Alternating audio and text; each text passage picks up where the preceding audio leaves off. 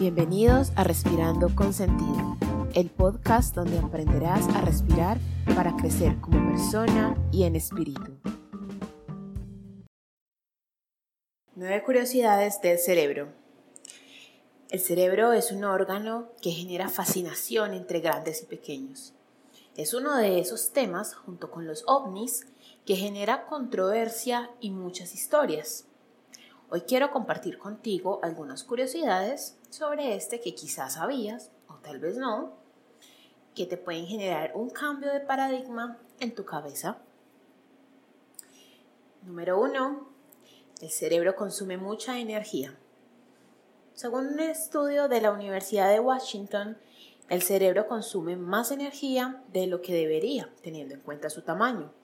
Entre el 60 y el 80% de la energía que el cuerpo destina a este órgano se usa para mantener la conexión entre las distintas neuronas.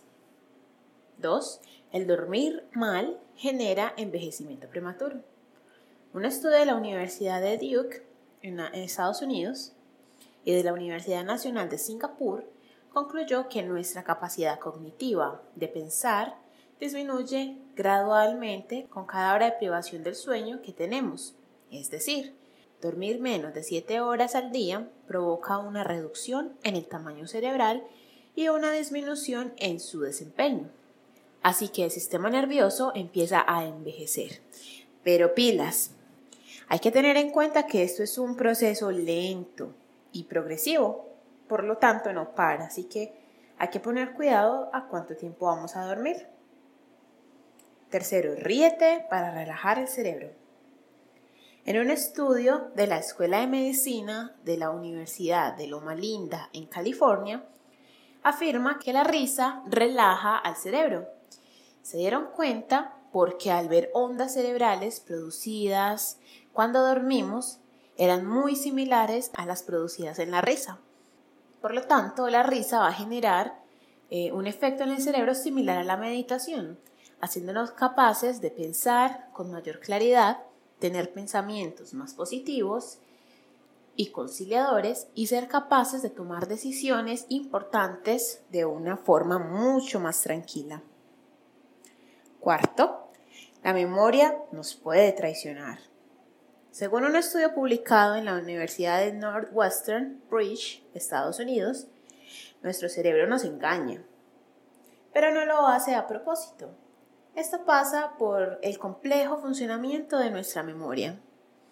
El hipocampo trabaja como un sistema de edición de contenidos, con recuerdos recientes y pasados, que están ahí constantemente, sin pausa, retocando y editando cada escena de nuestra vida.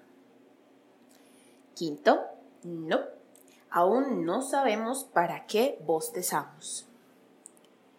A pesar de ser algo tan cotidiano para nosotros y que se siente tan bien, porque un buen bostezo es refrescante, aún no se ha encontrado una explicación empírica de para qué vamos a bostezar. Por el momento, la teoría más aceptada por la comunidad científica es la de que mediante el bostezo refrescamos el cerebro y aumentamos la velocidad de respuesta.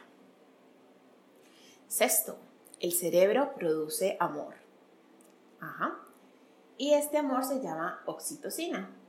Es una hormona que se produce en el cerebro, específicamente en el hipotálamo, y es liberada por la glándula pituitaria. Esta hormona es la responsable de nuestra conducta prosocial, es decir, de la empatía, la amistad, el amor e incluso el placer durante el orgasmo se ha descubierto que la oxitocina incrementa nuestra atención hacia la información social y emocional de todo lo que nos está rodeando. Esto nos hace más empáticos y también es lo que nos hace querer tener vínculos con otras personas, ya sean amorosos o simplemente amistad. Es liberada por medio del contacto físico, como un abrazo o tomarnos de las manos. Otro estudio llevado a cabo por un equipo de científicos de la Universidad de Brigham, Inglaterra, ha descubierto que la oxitocina tiene un efecto en nosotros similar al que produce el beber alcohol, ya que actúa como un desinhibidor. Séptimo, el cerebro no siente dolor. A pesar de que es el órgano eh, encargado de detectar este estímulo en el resto del cuerpo, el cerebro es inmune. Esto se debe a que no tiene receptores de dolor. Así que la creencia de que hay una relación entre el dolor de cabeza y el cerebro queda descartada. Lo que sí es cierto es que lo que duele es el tejido que rodea el cerebro, así como los vasos sanguíneos circundantes al sufrir una dilatación. Octavo, es falso. Usamos más del 10% de nuestra capacidad cerebral. ¿Te has visto la película Lucy? Spoiler alert. Gracias a esta película se ha popularizado la creencia de que los humanos solo usamos el 10% de nuestra capacidad cerebral.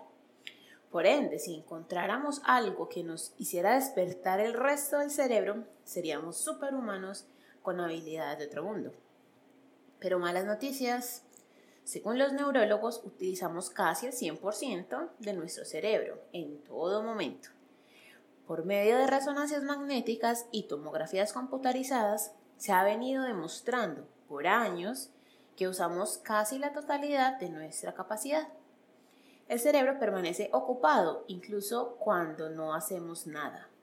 De hecho, hasta controla funciones inconscientes como la respiración, el latir del corazón, etc. Las tecnologías de imagen actuales nos han enseñado que su actividad se incrementa cuando estamos en lo más profundo del sueño. Noveno, el cerebro produce electricidad real. El cerebro produce electricidad real. El cerebro humano produce electricidad continuamente. De hecho, el cerebro produce suficiente electricidad como para encender una lámpara pequeña. Esto se debe a que las neuronas envían señales entre ellas, produciendo una enorme cantidad de actividad eléctrica. Esto va a formar un patrón, de ondas cerebrales que van a variar dependiendo del tipo de actividad que se esté generando. Bueno, muchas gracias de verdad por estar aquí, por escucharme.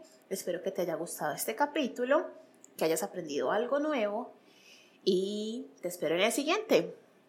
Recuerda visitar nuestras redes sociales en Instagram, arroba seres-salud. En Facebook me encuentras como Seres, Salud y Educación. Y únete a nuestra comunidad compartiendo contenido con los hashtags Respira e Inspira y Soy Genex. También con Aburra Valley.